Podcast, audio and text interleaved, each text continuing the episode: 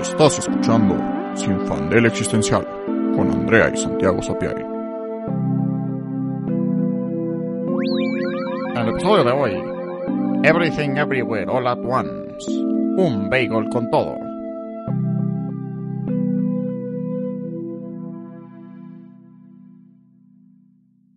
Hola, yo soy Andrea. Y yo soy Santiago. Y en el episodio de hoy vamos a hablar de Everything Everywhere All at Once. Acaba de salir hace un par de semanas en el cine y está increíble. Todos dicen que va a ser como, o que es la película del año. Eh, la verdad es que sí, siento que fue una cosa súper inesperada, súper divertida. Algo, una película muy única y diferente. Única y detergente. Única y detergente, pero al mismo tiempo este, relevante culturalmente. Ah, suena muy malón. No, pero como que, o sea, tiene sentido, pero al mismo tiempo como que no había visto nada así. No sé, no sé, me gustó mucho. Está, está muy buena, se la recomiendo mucho. Y para esta película necesitamos un invitado diferente a todos los demás. Entonces, fuimos y le chupamos el dedo gordo del pie a nuestro abuelo para conectar con el multiverso y conseguir a Santiago del Alfaverso, que nos viene a hablar de Everything Everywhere All at Once. Bienvenido, Santiago del Alfaverso, bienvenido al podcast. Gracias, gracias, gracias por tenerme aquí. Este, pues sí, yo quiero hablarles de Everything Everywhere All at Once, que curiosamente también existe en mi universo y también salió en mi universo, y es, como según comprendo, exactamente igual. La verdad es que me pareció una excelente película y, y me gustó mucho porque siento que es de las películas que mejor tocan el tema de el existencialismo. Porque, pues para contarles un poco de el plot de la película, eh, en Everything Everywhere All at Once, la protagonista, Evelyn, este, es la dueña de un centro de lavandería, de una vida muy ocupada, y un día de repente descubre que existe el multiverso, conecta con el multiverso, y la forma en la que lo hace, o bueno, la forma en la que funciona el multiverso en la película es que existen, pues justo, infinitos universos que son como ramificaciones de decisiones tomadas. Entonces, si yo decido, justo tengo, puedo decidir entre comer McDonald's o Subway, se va a abrir un branch, una en la que comí Subway y una en la que comí McDonald's. Y así decisiones insignificantes y decisiones significantes y va creciendo el árbol. Y entonces, justo igual y un universo al lado, decidí que mm, en vez de estudiar comunicación, estudié diseño industrial. Y en ese universo soy diseñador industrial, pero es cerquita, entonces es un Santiago muy similar. Mientras más te alejas de tu universo y te vas a universos más lejanos, quiere decir que son decisiones más diferentes a las de tu universo. Entonces los universos llegan a ser completamente diferentes y cosas súper locas y súper absurdas. Ya, pues sí, o sea, acá lo interesante de, de, Everything Everywhere, a mí también me encantó la película, este, me encanta el concepto de, del multiverso, pero justo ya tratado no tanto a la Marvel, que es como, este, hablando de cosas enormes, ¿no? Que si Thanos y que si entonces Doctor Strange salta de un universo a otro y se abre una puerta y entonces se desmadra el multiverso. O sea, me encanta que tenga más que ver con eh, el problema particular de una familia, y especialmente la protagonista que es Evelyn, eh, protagonizada por Michelle Yeoh. Y cómo es como lo más mundano del mundo, ¿no? O sea, que es una señora que tiene una lavandería, que tiene problemas con su hija, no se llevan bien, que su esposo le acaba de pedir el divorcio, que su mayor problema ahorita es un rollo de este evasión de impuestos. Así la peor pesadilla de todos, el fucking SAT. Este, pues básicamente eso.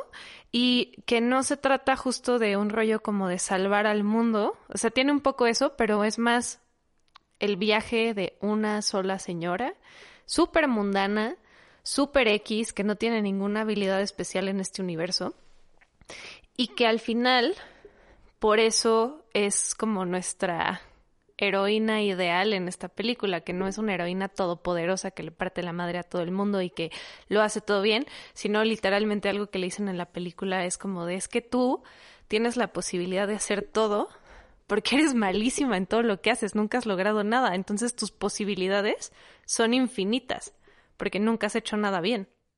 Exactamente, y una cosa que me encanta de la película y que me encanta cómo retrata el enfrentarte al multiverso es que precisamente cuando descubres que existe el multiverso, la reacción es existencialismo, o sea, siendo que es como un viaje filosófico por los ismos existenciales que existen. Entonces, primero existencialismo, porque dices como, no manches, existen más yo y existen otros universos. Y si existen universos con todas las decisiones que pude haber tomado, entonces, ¿de verdad tomé alguna decisión? ¿O esto es determinista? Y, y justo surge como la, la, el primer impulso existencial, como pasa en la película. Evelyn se empieza a cuestionar qué está pasando, qué significa todo esto, eh, no sabe dónde está ni quién es. Y luego de ahí pasamos al absurdismo, donde descubres que entonces el multiverso es tan tan grande que hay un universo donde tienes dedos de salchicha. Y hay un universo donde eres una piedra, y hay un universo donde eres un árbol, y hay un universo donde eres ingeniero, este, y cosas completamente absurdas y que no tienen nada de sentido. Y entonces, como que todos los parámetros de orden y de seguridad y las estructuras que, que tenemos en la sociedad pues se destruyen, ¿no? Porque todas estas reglas que nos dan seguridad, como que, pues claro, tenemos cinco dedos y no son de salchicha, y hay B, dan C, y todo está ordenado y, tienen, tienen significado en nuestra vida, se destruye cuando descubres que, que, el universo es tan grande, tan absurdo, que la vida, pues justo no importa porque hay infinitos, infinitas versiones de ti mismo. Claro, y es que en realidad cuando, cuando Santiago de este universo me contó que, que, eh, que tú existes, pues eso fue precisamente lo que me causó como una pues existencialismo y un poco de pánico de pensar como de, oh Dios, hay quién sabe cuántas versiones mías por ahí volando y, y quién sabe cómo son mis otras versiones, qué han logrado, qué no han logrado.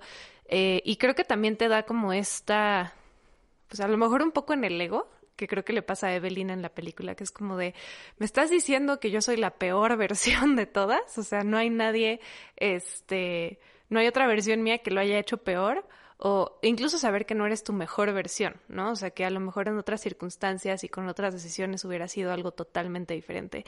Em, y después pasar un poco a, si todo está pasando, en todos lados al mismo tiempo, ¿qué importa lo que yo haga en este universo? Exacto, y así es como pasamos del absurdismo al nihilismo. Y entonces, justo siendo que ese es el viaje de Evelyn, pero es el viaje de Yobu Tupiku, Tipi, tipi Tukuki, Wookie Tuyaki. De Yobu Tupaki. Yobu Tupaki, justo, que es hija de Evelyn, es esta Joy, su viaje es ese, descubre el multiverso, descubre lo absurdo que es, pero del absurdismo llega al nihilismo y dice, nada importa, o sea, todo es tan inmenso, tan absurdo que no importa la vida, no importa el amor, no importa la muerte, todo es completamente este absurdo y entonces no importa. Y como no importa, entonces es mejor morir que, que seguir existiendo porque las decisiones no importan. Y por eso crea el bagel con todo que es literalmente un bagel donde pone todo lo que existe en un universo y entonces crea un agujero negro que puede consumir universos. Y que creo que esto que, dices de cómo llega al nihilismo absoluto y el decir, bueno, entonces si, si todo pasa y todo está pasando al mismo tiempo, entonces nada importa, el mundo no tiene significado y es mejor morir. Creo que es un viaje que es un poco inevitable. O sea, creo que cuando realmente te paras a analizar, deja tú el multiverso, eh, un universo, te pones a analizar tu vida y te das cuenta de que nada tiene un significado fijo y de que puedes hacer lo que tú quieras, pero que nada de lo que hagas importa porque al final te mueres y ya, es una conclusión lógica. O sea, creo que es normal que la primera como la primera parada en el camino del existencialismo sea el, nihilismo absoluto y un poco la desesperación y la angustia del vacío. Lo interesante es que una vez que llegas a esa angustia, a veces te cambia la perspectiva porque te das cuenta de que el hecho de que nada importe y de que el mundo y tu vida no tengan significado, también puede ser liberador. No necesariamente tiene que ser la desesperación y la angustia de justo crear un bagel con todo para que te absorba y te mate, sino todo lo contrario, te puede dar la libertad de hacer lo que tú quieras. Precisamente, ese siento que es el último salto en este viaje filosófico de existencialismo, absurdismo, nihilismo y acabar en el un, un nihilismo optimista o nihilismo pues, pues justo esta perspectiva de que si nada importa, justo el primer paso es decir, como no manches, entonces qué horror, nada importa, mejor morir. Y el siguiente es decir, no, si nada importa, entonces soy, soy dueño de mi propio destino y no importan las consecuencias y más bien solo importa el, el presente y como mi disfrute del tiempo y de la existencia. Exactamente. Y creo que eso, o sea, no, no hay manera racional de llegar a eso. O sea, creo que eso es lo más interesante, que no es como un viaje racional en el que digas, claro, ya me di cuenta de que eh, la falta de significado no implica algo negativo, sino que es algo por lo que tienes que pasar. O sea, creo que cualquier persona que haya tenido una crisis existencial de cuál es el punto de mi vida, qué estoy haciendo, tienes que llegar a ese punto de angustia y de vacío para de ahí poder llegar a darte cuenta de, oh, ok, nada importa, entonces soy libre y puedo hacer lo que yo quiera, pero tienes que pasar emocionalmente por ese como valle de perdición. No solo lo puedes, o sea, si alguien te lo dice, no lo vas a entender, tienes que llegar a esa perdición. Exacto, porque justo no es que nada importe punto final, es que nada importa esencialmente. La vida no importa esencialmente, las sandías no importan esencialmente, la muerte, este, el placer, los perros, nada es esencialmente importante. Pero entonces, justo de ahí viene la libertad, porque si nada importa esencialmente, entonces lo, lo que importa, que más bien la importancia es más bien como el significado, o, justo el, el meaning, viene de uno mismo. Entonces tú, yo puedo decidir qué importa y qué significa, y entonces ahí viene la libertad como de tomar la vida, este, pues justo para uno mismo. Sí, totalmente, y siento que ese es justo el tema de enfrentarte al multiverso, pero también de, enfrentarte, perdón, al, al, al universo, o sea, incluso sin meterte a que existen otros universos de posibilidades, en tu mismo universo te enfrentas siempre con esto, ¿no? Que, que la superestructura te dice qué importa y qué no. En el alfabeto, por ejemplo, eh, el azul es súper importante y descubro que en este universo los colores no tienen importancia esencialista, este, como en mi universo, y entonces me doy cuenta que, pues claro, no es porque el azul importaba esencialmente, es que la superestructura de mi universo me dijo que era así. Y que, por ejemplo, veo en este universo que aquí importa muchísimo la religión. Y, me parece absurdo. Eh, me imagino que en tu, en tu universo es algo así como del de, que cómo te decides vestir, ¿no? O sea, la religión que seas es, está como a ese nivel de importancia. Sí, exactamente, como que no es nada trascendental, simplemente es otra cosa, como lo sería en este universo el si alguien está usando rojo o naranja, que en mi universo no puedes usar naranja los viernes. Mucho cuidado. Ya, ya, eso tiene todo el sentido. Eh, también creo que, como dices, no solo es un tema de, pues en tu caso, que pues estás en este, en este multiverso. Eh, creo que, que tiene que ver justo con darse cuenta de lo absurdo de la existencia. Sí se vuelve liberador cuando te das cuenta de la superestructura. ¿no? O sea, creo que es eso, que, que, si estás consciente de la superestructura y estás consciente de cómo puedes romperla, entonces eh, eso, o sea, digamos que estás un, como un paso adelante de ese shock de darte cuenta de que nada importa. Porque creo que si lo sospechas desde siempre, ¿no? Si, si, te empiezas a dar cuenta que tu mundo es absurdo, incluso antes de darte cuenta de que el multiverso existe, eh, te adelantas un poco. Y creo que el rollo con Joy, o Jobu Tupaki, es que ella vivía en totalmente lo contrario. O sea, creo que también el contexto de Everything Everywhere All at Once es muy importante, que es una familia inmigrante, que este Evelyn, la mamá de Joy, es una mamá súper castrante y súper como rígida en sus reglas y tradiciones y lo que importa y lo que no importa y lo que espera de Joy y lo que Joy puede ser y lo que Joy no puede ser. Y entonces para Joy seguramente pues era todo lo contrario, o sea, el ir, el salir de una microcajita en donde te tienen tus papás de lo que tienes que ser y no ser, y lo que está bien y lo que está mal, a salir a darte cuenta de que nada importa, es lo que fractura su mente. Sí. Al final, o sea, el hecho de que ella pudiera saltar de todas sus versiones en todos sus universos es lo que termina fracturando su mente, porque ella venía de todo lo contrario, o sea, es como, creo que también la película hace una gran labor de hacernos sentir súper abrumados e incómodos de repente con la cantidad de cosas que estamos viendo en la pantalla. Claro. O sea, y lo hace de una manera increíble por el tema de la comedia, porque estás abrumado, pero te da risa, ¿no? No, no estás abrumado en un sentido como horrible de ya quiero que se acabe, pero sí de repente es como, Dios, ¿ahora qué va a pasar, no? ¿Qué va a salir? Todo puede suceder. Y creo que eso es lo que siente Joy. O sea, que lo que siente Joy es, oh Dios, todo está pasando al mismo tiempo, todo es demasiado y está fragmentada. Entonces, imagínate eso por 10.000, porque su mente está en todos lados al mismo tiempo, que no es tan diferente a cómo vivimos ahorita.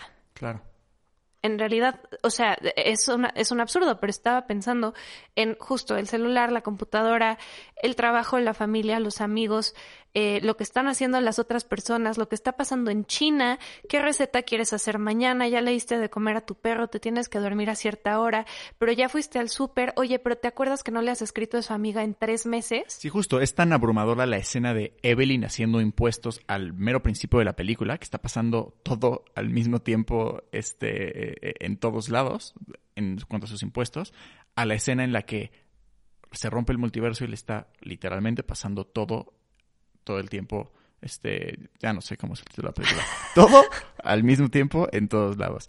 Pero, pero pues, o sea, justo, eso existe en el microcosmos, o sea, a, nivel un universo, impuestos, trabajo, tecnología, y en el multiverso. Exactamente. Y creo que precisamente por eso resonamos tanto con la película. O sea, eso que decías al principio, de es que es una película socialmente relevante, es porque sí, o sea, creo que incluso viviendo en un único universo, nos sentimos sumamente abrumados. Y creo que es una respuesta a lo absurdo que es vivir ahorita. O sea, yo lo pienso también no solo en esto que decía de todas las cosas que tienes que hacer y pensar a diario, sino el estado del mundo en general. O sea, como que si realmente te pones a pensar en el mundo, es tu mucho. O sea, es como de, oye, es que el cambio climático, y es que Ucrania, y es que China, y es que eh, Biden, y es que el aborto, y es que los school shootings, y es que en México tenemos a este men, sin comentarios, y es que el SAT, y es que... Puto SAT. ¿Digo qué? No, bueno, sí puedo decir puto SAT en mi podcast, chingue su madre. Claro que sí. Claro, claro que se puede. Y no, no pueden venir a perseguirnos por decir eso. Además, ¿sabes qué? La gente que trabaja en el SAT también dice puto SAT. Entonces... Exacto, exacto. Estamos del mismo lado. Estamos del mismo lado. La gente que trabaja en el SAT también son personas y también odian al SAT. Exactamente. o sea, es universal, es, universal. Y si quisiéramos, podríamos destruirlo Es multiversal. Todos odiamos al SAT en todos los universos. Ay, no, no me digas que hay SAT en el alfaverso. Qué horror. Pero, pero sí, o sea, justo lo que dices, a mí fue lo que personalmente más me gustó de la película. Porque fuera de la filosofía, yo lo que sentí fue la siguiente alegoría. Y, y aguántenme mi rant. Entonces, a ver. Joy, la hija, se justo se da cuenta que existe el multiverso este, de lo absurdo que es y lo nihilista. Entonces ella, su reacción es nihilismo absoluto, de que nada importa y siente caos y se siente abrumada y quiere solo acabarlo todo. La respuesta de Joy, su mamá, es que sí, efectivamente nada importa y todo es absurdo, pero incluso en el absurdo puedes encontrar significado, que eso también me gustó mucho, porque sí, lo absurdo nos da muchísima risa y es chistosísimo ver cómo se intentan meter un trofeo por el culo y cómo tienen dedos de salchicha que, que echan mostaza y catsup eh, y, y que son piedras, todos los, esos universos cagados son muy cagados en, lo, en su absurdez, pero también me gusta que en el montaje final te enseñan todos esos universos y no te estás riendo, estás, estás, es más, si te llega la película estás llorando con cómo Evelyn con dedos de salchicha está expresando, expresándole su amor a la señora de los impuestos con dedos de salchicha también. Y, es que es eso, o sea, en un universo, incluso en un universo tan absurdo en el que tenemos dedos de salchicha, existe la belleza del amor y de la música, y existe el dolor de los problemas maritales y de el sad, y, y existe, o sea, justo incluso en el absurdo, existen capas de complejidad que nos permiten darle significado a la vida. Y este, siguiendo con mi rant, entonces, Joy y su mamá. Yo lo que sentí es que lo que le pasa a Joy es una alegoría que, a lo que nos pasa, o lo que yo siento que a mí personalmente, pero siento que a la mayoría de Gen Z también, le está pasando al enfrentarse al mundo. ¿Qué es lo que pasa? Como jóvenes, justamente tenemos un multiverso de posibilidades. Podemos ser, este, o sea, bueno, más bien, bueno, podemos, queremos, pero bueno, ser cantantes, este, actrices, músicos, ingenieros, dueños de nuestra empresa, eh, enamorarnos de esta persona, eh, casarnos, tener hijos, eh, ser poetas, solamente viajar. Queremos hacer un chorro de cosas, queremos, queremos todo el potencial de nuestra vida y todo el potencial que vemos dentro de nosotros mismos. Y como jóvenes, obviamente, tenemos eso, o sea, tenemos esas ramificaciones abiertas para escoger, tenemos muchas opciones. Un adulto como Evelyn, ya a los 50, ya como que su ramificación importante ya se le pasó. O sea, Evelyn ya escogió que su rama es en la que vive en Estados Unidos, se casó y tiene una lavandería con su esposo Waymond. Y Joy siente que justo entonces la, la su mamá no entiende que ella, como joven, tiene como todo este universo de posibilidades que su mamá no puede ver y no puede entender que ella en su juventud tiene un mundo enorme y, que su mamá nada más es como toda castrante y es como, no, no hagas esto, no hagas esto, nada más sigue este derecho por este camino y no seas gay y no hagas esto y porte bien y bla, bla, bla, bla, bla. Este, que es básicamente sigue por esta rama. Y yo es como, no, es que yo tengo todas las ramas, yo puedo explotar hacia todos lados y tú no estás viendo eso, o sea, tú no estás viendo el potencial que tengo de ser todo. Y obviamente no puedo ser todo porque nadie podemos ser todo, tristemente. Pero como Evelyn no ve eso, no puede apoyar a, a, su hija en el, en el escoger qué rama del árbol va a tomar.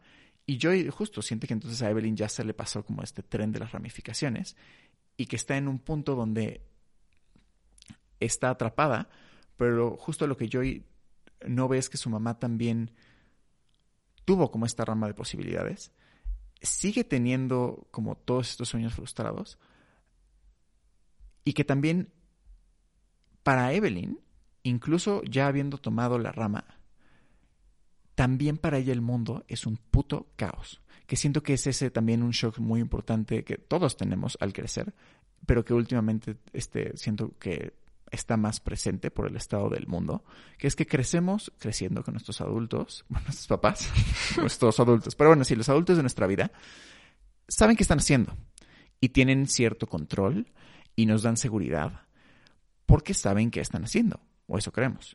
Y de repente llegamos a los 20 y te das cuenta que los adultos de tu vida tampoco tienen ni puta idea qué están haciendo. Y que, y que este y que el adulto, esta idea de que teníamos en nuestra mente del adulto como un ser perfectamente funcional que sabe qué hacer y a dónde dirigirse y cómo resolver problemas, no existe. Y que todos estamos igual de perdidos en el abismo de, de las posibilidades y del caos. Y entonces es completamente este nerve-wracking y, y me da ansiedad nada más pensarlo, que nadie tiene ni puta idea qué está pasando. Sí, eso creo que para mí fue de los golpes más duros de la vida. O sea, yo crecer pensando como, mis papás saben lo que están haciendo, mis abuelos saben lo que están haciendo. Es más, ya, ya no saben, supieron lo que estuvieron haciendo, ahorita ya no tienen que saber, o sea, lo hicieron tan bien, lo hicieron tan bien que ahorita no hay necesidad, ¿no? Y mis tíos saben lo que están haciendo y los maestros que me dan clases saben lo que están haciendo y etcétera. Y luego creces y te das cuenta de que no estás tan pendejo. O sea, creo que también es eso, que tú crees que tú eres un imbécil porque estás creciendo y es como de, hmm, ok, no sé cómo hacer esto, esto no tiene sentido, esto parece súper complicado. O sea, como que a lo mejor se vuelve abrumador crecer y, y, saber que no sabes, ¿no? Saber que no sabes muchísimas cosas y que no sabes ni cómo lo vas a aprender. Claro. Y para mí creo que eso es lo más como estresante de crecer, es darme cuenta de que los adultos a los que yo pensé que les podía preguntar todo y que iban a tener todas las respuestas del universo, como, ah, claro, mira, tienes que hacer esto y ya, tampoco saben. Y tampoco saben porque nos enfrentamos a circunstancias extremadamente diferentes. O sea, nuestra abuela nos contaba cómo era antes declarar impuestos. en un pinche papel. No había control, no había nada. Ahorita estamos muchísimo más controlados que generaciones pasadas en cuanto a cosas burocráticas y gubernamentales. Y eso es un gran estrés del día a día. O en cuanto a finanzas, antes era mucho más fácil, o sea, antes era algo posible a tus veintitantos comprar un departamento. Uh -huh. Es más, comprar una casa. Construir una casa. Construir, es más, casarte, tener tres hijos, construir una casa y que solo una persona trabajara. Sí. Eso era normal y posible. Y ahorita pagar la renta es un pinche milagro. Entonces, claramente no estamos en las mismas circunstancias. Entonces, si tú vas con tus papás y le dices como de, oye, ¿cómo puedo hacerle para, no sé, no morirme de hambre? Te van a decir como, pues mira, es muy fácil, solo tienes que ahorrar. Uh -huh. Y tú con tu salario de cacahuates dices, ah, bueno, gracias. Y te vas a llorar al baño. Porque Así es, porque el mundo ha cambiado tan rápidamente que sí vivimos en un caos brutal, estresante y angustiante en el que no sabes cómo hacer nada porque nadie sabe. Todo el mundo nada más está fingiendo. A esto le agregas justo el multiverso y la idea de que en este universo hay unas reglas y en el otro universo hay otras reglas y en el otro hay otras y te das cuenta de que pues en efecto nada tiene sentido y el mundo es absurdo. Y a lo mejor todas estas cosas que te estresan son una pendejada. O sea, no lo son porque muchas veces eh, necesitas pues comer y sobrevivir y vivir en algún lugar. Pero sí, no sé, creo que tener esta perspectiva un poco más abierta de que todo el mundo está nada más winging it, te puede dar un poco de paz de decir, ah, bueno, ok, o sea, estoy haciendo lo mejor que puedo y todos estamos haciendo lo mejor que podemos. Y que creo que eso lo, lo, demuestran en la película de una manera brillante, justo en este universo de los hot dogs, de que todos tienen salchichas en, en las manos, eh, en el que Evelyn está casada con Deidre, que es la señora que la estaba buscando por lo de los impuestos, uh -huh. y que ella es como la villana máxima, bueno, además de Yuri Tupaki, pero que Yubu, Yubu, Yuji. Yo, Jobu. No, es broma. Es Jobu Tupaki. Pero bueno, Deidre es como la otra villana, este, porque es pues la que está fregándolos con los impuestos y que hicieron todo mal y bla, bla, bla. Y en el universo en el que todos tienen manos de salchicha, están casadas y se aman y cuando Evelyn pues cacha eso, o sea, porque está viviendo en todos los universos al mismo tiempo, se da cuenta de que incluso en las personas más, entre comillas, horribles y detestables, hay algo que amar. Uh -huh. Y hay algo que admirar. Y hay algo que respetar. Incluso en personas que en este universo son espantosas. Sí, sí, totalmente. Y que al final ese es como el mensaje de la película, o lo que, como se resuelve al final, que es Evelyn diciendo como sí, sí, todo es absurdo y sí, no hay un significado intrínseco de las cosas y sí es un puto desmadre, pero puedes intentar, o sea, tenemos que intentar hacer lo mejor que podamos y siempre tienes la opción de, de ver la belleza y de, y de amar y que eso es lo que le da significado a la vida Y, y que justo es como, Evelyn tampoco tiene ni puta idea qué está haciendo y se lo dice a su hija, pero aún así está feliz de, de existir en ese universo, incluso en el universo en el que se supone que es la versión más pitera de Evelyn y que no sabe hacer nada, prefiere estar ahí por estar con Waymond y con Joy y con su papá y con estar, yo creo que justo con, con ella misma, ¿no? Sí, y también creo que el personaje de Waymond precisamente es muy interesante eh, porque Waymond es este arquetipo de el esposo todo inútil que es demasiado bonachón y demasiado como optimista y siempre está como contento, pero a los ojos de Evelyn es muy inútil porque ella es la que tiene que ponerle como orden a todo y justo ella es la que se está rompiendo la cabeza con los impuestos y etcétera. Y Waymond es como todo va a estar bien y le pone googly eyes a las cosas y Evelyn es como de güey, puta madre, ¿no estás viendo? ¿no? Este, y para la audiencia también es ese sentimiento. Sí. O sea, si ves a Waymond, o sea, yo empecé y dije, no mames, me O sea, la neta sí que horror, ¿no? Porque, porque Jesus Christ, de que despierta la realidad. Pero como va avanzando la película, Waymond dice algo súper específico que me encantó, que dice, es que tú crees que soy bueno porque soy débil, pero no. La bondad y el optimismo es mi manera de luchar. Y yo dije, ah, fuck. No, porque toda la película me la pasé juzgándolo como de, güey, ya, o sea, por Dios. Pero sí tiene razón. O sea, todos encontramos nuestras maneras de sobrevivir al caos, de sobrevivir al ruido, de sobrevivir a este universo que es completamente abrumador y que a veces dices, es que neta no sé qué estoy haciendo. No sé de dónde vengo, no sé a dónde voy, no sé nada ¿A dónde vamos a parar? a dónde vamos a parar con esta hiriente y absurda actitud. No lo sé. Entonces, sí es como es necesitas encontrar algo que te salve de ese caos. Y para Yu, Yu- fuck, Yobu Tupaki me pasa lo mismo que a Evelyn, no sí, puedo. literal. Para Sí, sí, sí. esta morra, este, lo, o sea, creo que es eso, que el, el hecho de que se abrume tanto la destruye porque no tiene nada que aferrarse. Porque también es eso, Joy, o sea, antes de volverse Jobu Tupaki, Sí. está teniendo una fucking crisis existencial porque ella también se siente súper inútil y se siente que es una loser, que no ha logrado nada y que no va hacia ningún lugar. Sí, exacto, porque, o sea, recordemos que la Joy que se vuelve Yobutupaki es la Joy del alfaverso en el que Evelyn la estuvo presionando como su perra madre a ser la mejor versión de ella y a básicamente justo a, romper por el multiverso, o sea, que es la alegoría, le estaba presionando a hacer todo, a, llegar a su máximo potencial, a, hacer todas las versiones que podía hacer de ella misma. Y no puedes hacer eso. Intentar hacer eso te rompe.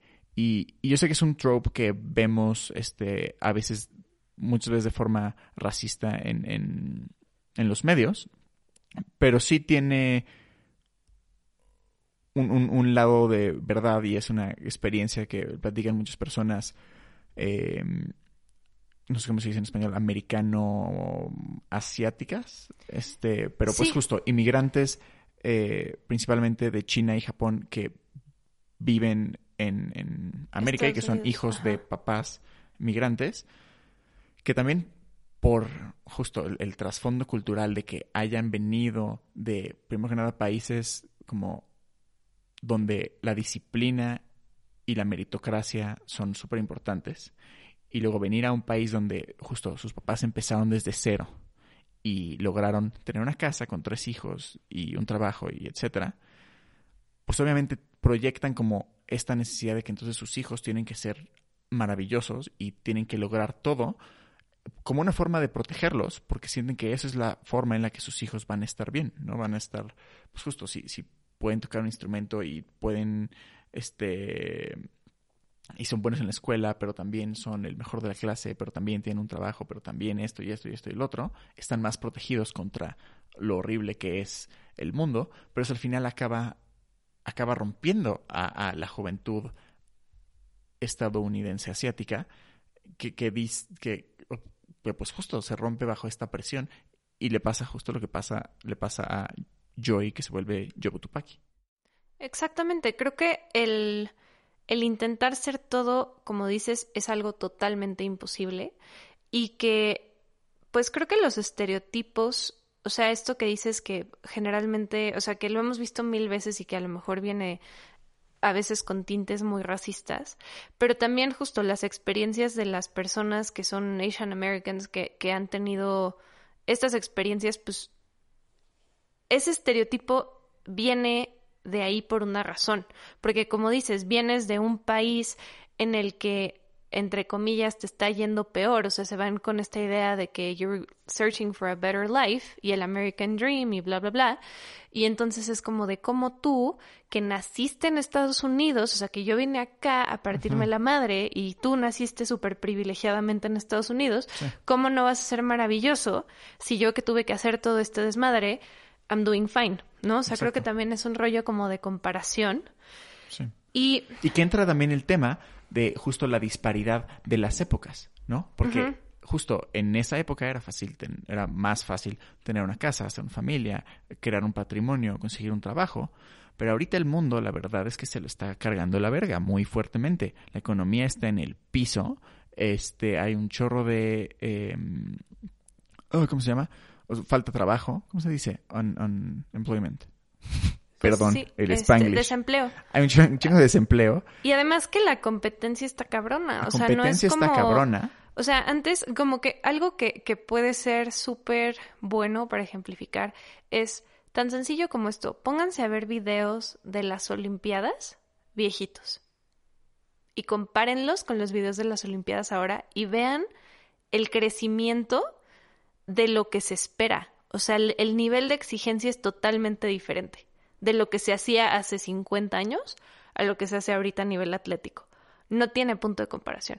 Y es lo mismo con skills técnicos, con, o sea, y también somos un chingo de gente y cada vez somos más. ¿Y eso qué sucede? Que hay más competencia entre todos. Y además creo que está esta idea de que tienes, o sea, como dices, para, para Gen Z y, y Millennials, que tienes que ser todo y tienes que ser excelente. O sea, lo peor que te puede pasar es ser mediocre. Y es como de, dude, estadísticamente alguien tiene que ser mediocre. O sea, no hay opción. Tiene que haber mediocridad porque si no, pues no habría excelencia. ¿No? Si todos somos excelentes, todos somos mediocres. Si todos somos súper. Nadie, lo es.